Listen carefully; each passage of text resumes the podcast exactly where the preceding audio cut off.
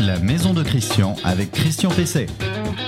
Eh bien, bonjour, je suis de retour, je suis de retour dans la maison de Christian, mais surtout dans la vôtre, celle que vous entretenez, vous réparez, vous choyez, je l'espère, grâce au concours euh, de cette euh, émission et des conseils qui peuvent vous être euh, prodigués. Alors n'oubliez pas que vous pouvez poser toutes vos questions sur le site Renault Info Maison et nous retrouver euh, chaque samedi à partir en gros de 8h, 8h30 euh, sur la page Facebook et puis sur les, euh, sur les plateformes de podcast et puis évidemment sur le site. Alors aujourd'hui pour cet épisode 30 déjà de la maison de Christian, je répondrai à vos questions, les questions que vous pouvez poser sur donc le site internet, je viens de vous le dire. Eh bien la question de Véronique qui me demande Comment être raccordé au gaz naturel Elle ne savait pas si elle pouvait avoir le gaz euh, dans, sa maison.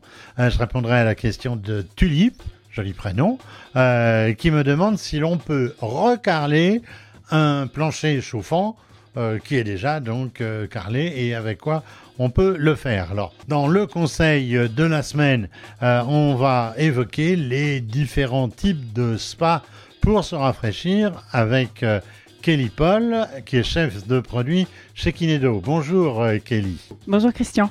Et je finirai euh, par l'info du jour. Aujourd'hui, le nouveau DPE, c'est l'être magique, le diagnostic de performance énergétique qui vous fait enrâler quand vous êtes euh, mal classé et que vous voulez vendre ou louer votre maison. Le conseil de la semaine. Le conseil de la semaine, euh, j'ai oublié effectivement de vous en parler dans la présentation euh, de cette émission, c'est l'entretien de la clim. Alors évidemment, c'est tout à fait euh, essentiel en ce moment d'avoir une clim en bon état lorsqu'arrivent les véritables premières chaleurs. Alors c'est surtout dans le sud de la France pour l'instant, mais ça va venir aussi sur le reste. Alors deux types de clim évidemment.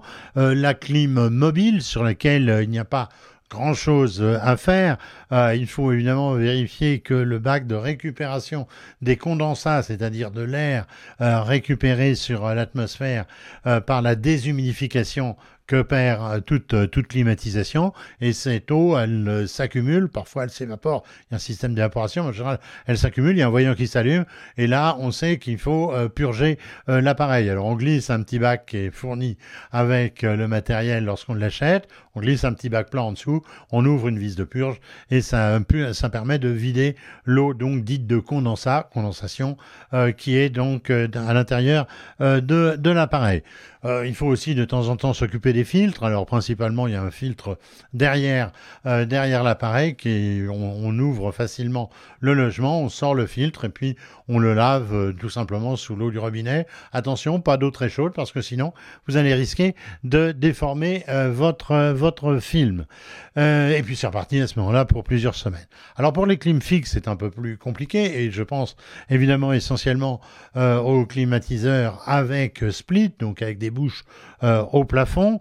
Euh, il va falloir faire attention, évidemment, que la grille d'entrée euh, ne soit pas obstruée, ne soit pas, ne soit pas tellement obstruée par une accumulation de poussière. ça, c'est la partie donc split elle-même. Attention aussi à voir que le, le, les, le, tuyau qui permet d'évacuer les condensats, les condensats ne soit pas aussi bouché. Et puis après, c'est juste euh, un, petit coup de, un petit coup de nettoyage de la carcasse elle-même.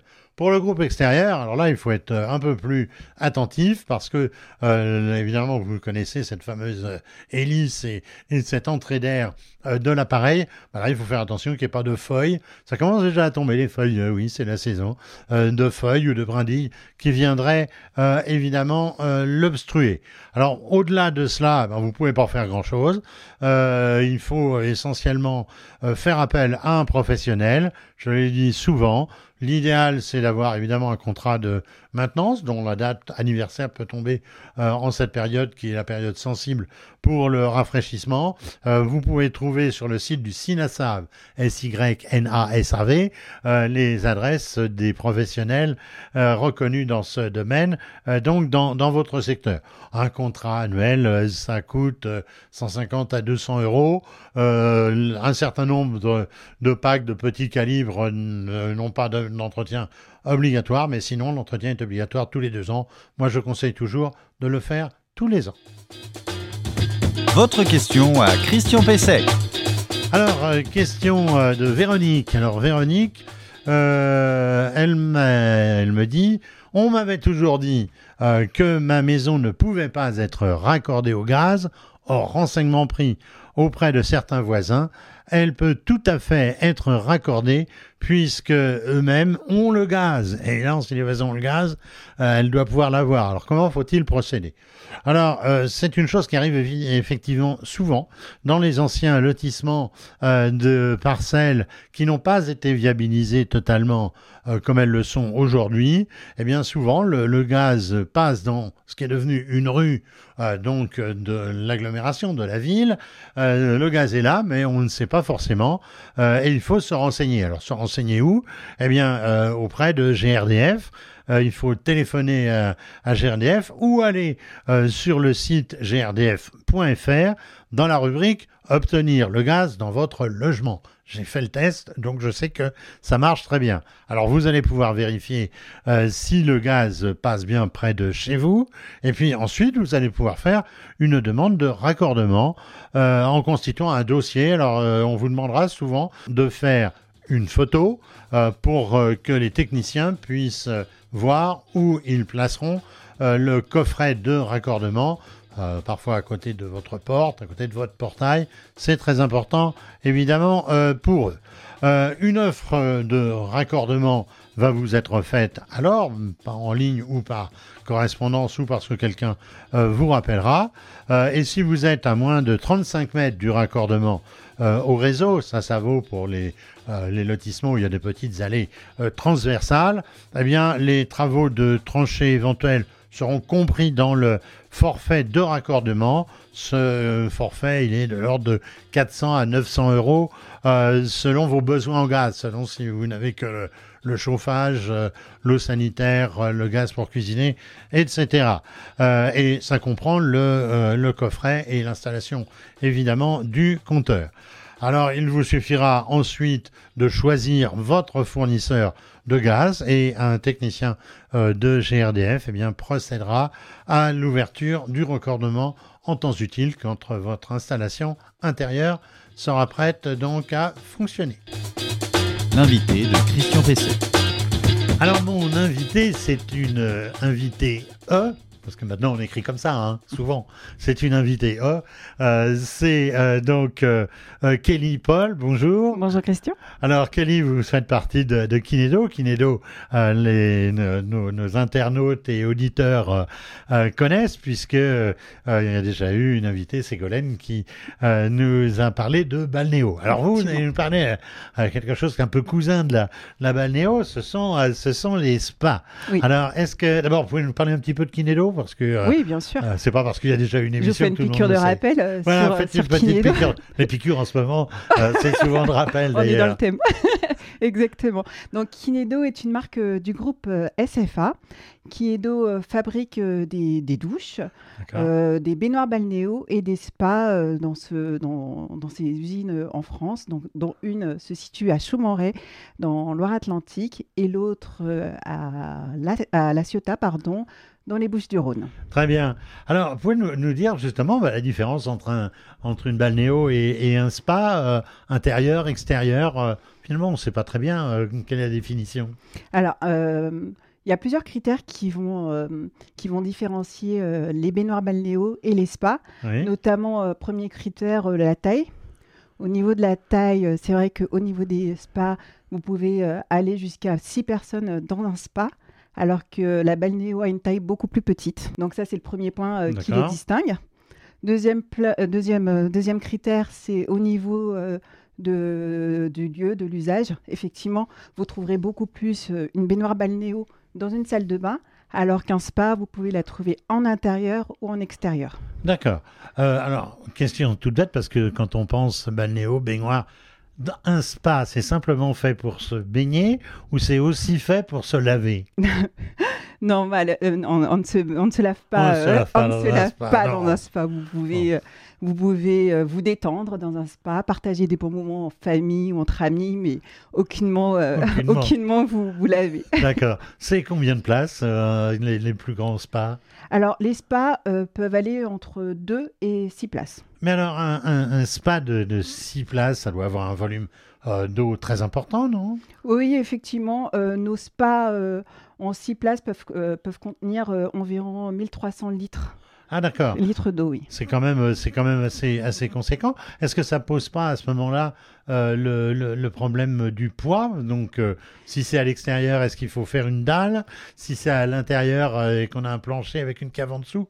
Parce que le, poids, l'appareil plus ça, les mètres cubes d'eau, il faut pas oublier qu'un mètre cube d'eau, ça fait une tonne. Effectivement, c'est assez conséquent. C'est pour cela qu'un spa, que ce soit en intérieur ou en extérieur, s'installe forcément sur une dalle en béton. D'accord. Si vous faites une installation en intérieur, par contre, il faudra prévoir une VMC et une bombe de sol pour pouvoir euh, pour permettre l'évacuation de l'eau. Oui, bien sûr. La VMC, ça sera pour euh, éliminer la, euh, la, la, vapeur d'eau, enfin, Exactement. et éviter la condensation. Exactement. C'est certain. Alors, c'est quoi les, les, critères de différenciation entre différents modèles de, de, spa? Parce que j'imagine qu'il y en a qui sont plus onéreux que d'autres en raison d'une technique plus importante. Mais oui, bien sûr. Effectivement, il y a plusieurs critères qui vont différencier les, les spas. Donc, on a parlé tout à l'heure de la taille des spas. Donc, nous avons des spas qui qui font euh, entre 2 et 6 euh, et six personnes. Donc, donc ça, c'est le premier, le premier critère euh, important. Ensuite, vous avez également le nombre de places allongées puisque dans un spa, vous pouvez avoir des places assises et des places allongées. La place allongée va vous permettre de bénéficier d'un massage individuel sur tout votre corps, tout simplement. Ensuite, vous avez ce qu'on appelle dans le, dans le jargon, ou même, je pense que tout le monde peut le savoir, mais euh, tout, ce tout ce qui concerne les pompes de massage et les buses, puisque c'est ce qui va vous pro, c'est ce qui va vous, vous donner le massage, vous, quoi. vous donner le massage, l'intensité du massage. Et euh, dernier point, euh, c'est tout ce qui concerne la personnalisation, euh, le design, donc savoir le nombre de finitions de tablier que vous avez. Le tablier, c'est ce qui entoure le spa, la couleur de la coque. Savoir également avoir des options telles que la chromothérapie, la musicothérapie, plein d'options qui vont augmenter un petit peu le, prix. Et le prix et le confort. Quoi. Et le confort du spa. Là, on retrouve un peu les, les options qu'on avait donc dans, dans de la balnéo, c'est ça? Exactement. Hmm. On peut retrouver toute la partie éveil des sens qu'on avait euh, dans la balnéo. Alors, euh, euh, une question qui est hmm. celle d'un béotien. Hein. Moi, j'avoue que j'ai pas de spa. Oui. Hein, vous pourrez m'en envoyer un très prochainement par la poste. N'hésitez pas. On va ah, bah, évidemment, n'hésitez pas. Ou, par, par UPS. Hein. Ça, m'est égal. alors, on y met de l'eau chaude ou on y met de l'eau froide? Et, l'eau est chauffée ensuite Comment Alors, on y met de l'eau froide à l'aide ah d'un tuyau d'arrosage. Et après, nous avons un réchauffeur à l'intérieur de tous les spas. Euh, le réchauffeur va vous permettre de réchauffer votre, euh, votre, euh, votre eau entre 1 à, 2 à 3 degrés Celsius par heure. Au-dessus de ce qu'elle est. Alors voilà, ça va dépendre également de certains critères. évidemment. À un degré, hein. Ah non, du tout. Ça va dépendre de critères, évidemment, parce que si votre spa est en extérieur, s'il n'est pas couvert, par exemple, ça va peut-être prendre plus de temps à, chauffer. Euh, également la contenance au niveau de la constance euh, des, euh, en eau de votre spa. Si vous avez un spa de deux places, ça va prendre moins de temps qu'un spa avec. Donc ça, ça veut dire qu'il n'y aura pas d'alimentation. D'eau, sauf, vous le dites, un, tuyau d'arrosage. C'est ça. mais en revanche, il, faudra quand même une évacuation. Parce que euh, comment ça se passe justement quand on est en extérieur et qu'on est au niveau du sol? Il faut creuser un puisard? Qu'est-ce qu'il faut faire? Ah, Vous pouvez vidanger euh, votre eau. Ah, il y a une vidange qui permet de rejeter l'eau. C'est ça, vous pouvez Par-dessus bord, si j'ose dire. Exactement. D'accord. Mais alors, un spa, on, le vide et on le remplit à chaque fois ou on peut le laisser plein pendant un certain nombre d'utilisations comme une piscine? Vous pouvez le laisser, le laisser plein euh, pendant un certain nombre d'utilisations comme une piscine. Ça va dépendre de l'utilisation que vous en avez, à savoir si c'est pareil en extérieur ou en intérieur, s'il est couvert ou non.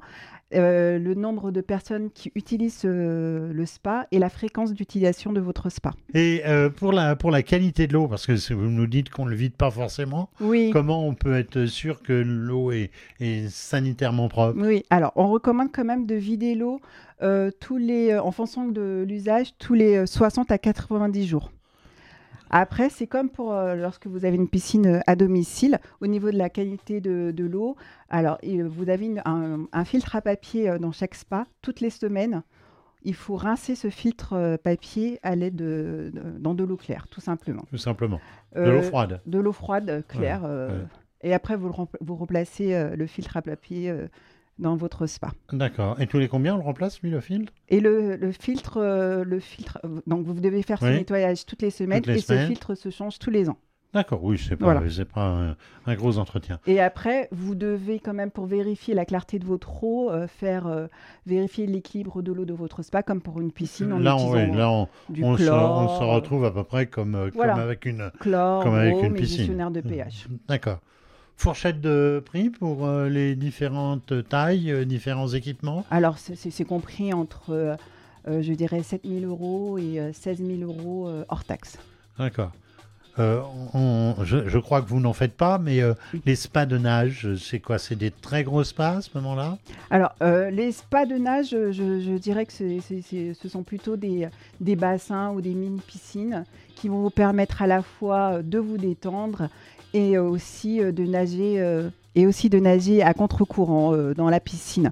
C'est idéal pour les personnes qui souhaitent bénéficier d'un massage après une séance de natation, par exemple. Très bien.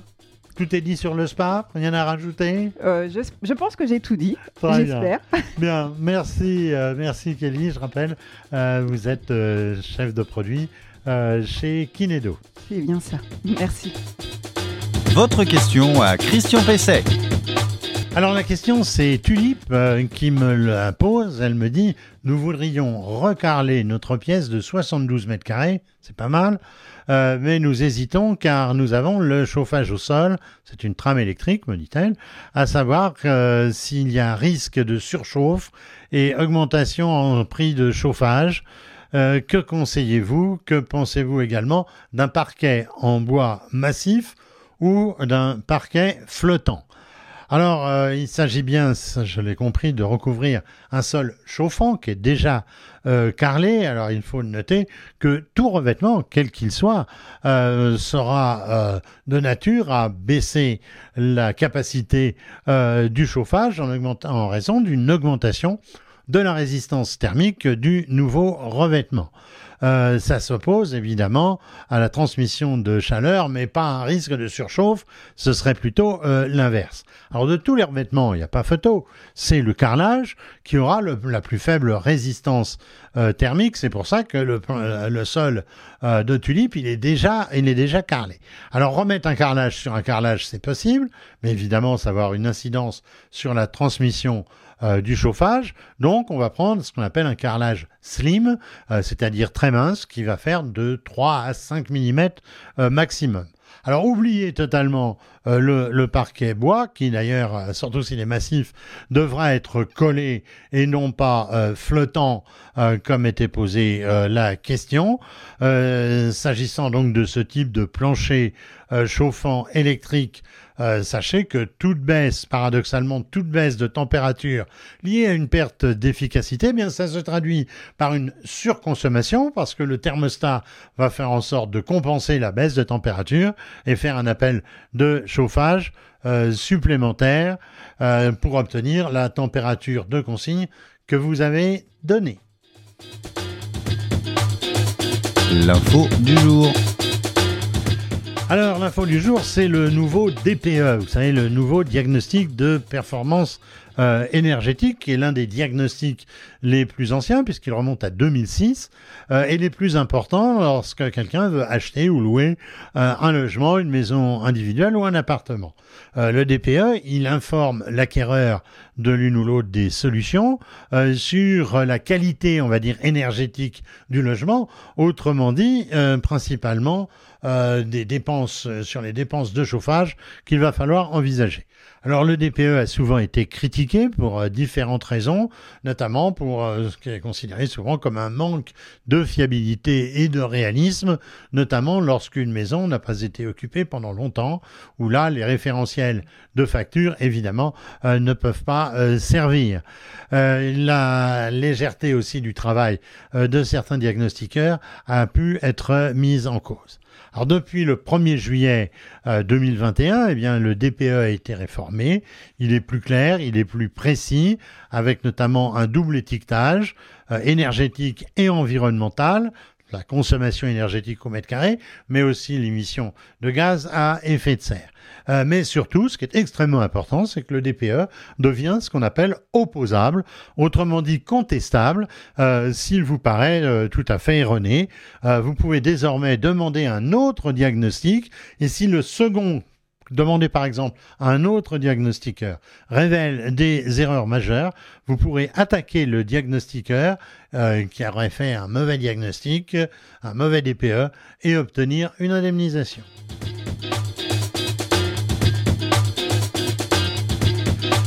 Eh bien, voilà, la, maison de Christian, épisode 30, euh, touche, touche à sa fin. Euh, comme chaque semaine, euh, je vais remercier Vincent à la technique et Adrien à la préparation de l'émission et, et, au montage. vous pourrez retrouver cette émission sur le site reno-info-maison.com. Je vous le rappelle, le site sur lequel vous pouvez poser vos questions. Vous le retrouverez aussi sur les principales euh, plateformes de podcast euh, du marché en, audio. Et puis, vous le retrouverez aussi sur LinkedIn et bien sûr sur euh, notre page Facebook, la page Renault Info Maison. travaillez bien, entretenez bien votre maison, améliorez-la et je pense vous retrouver la semaine prochaine.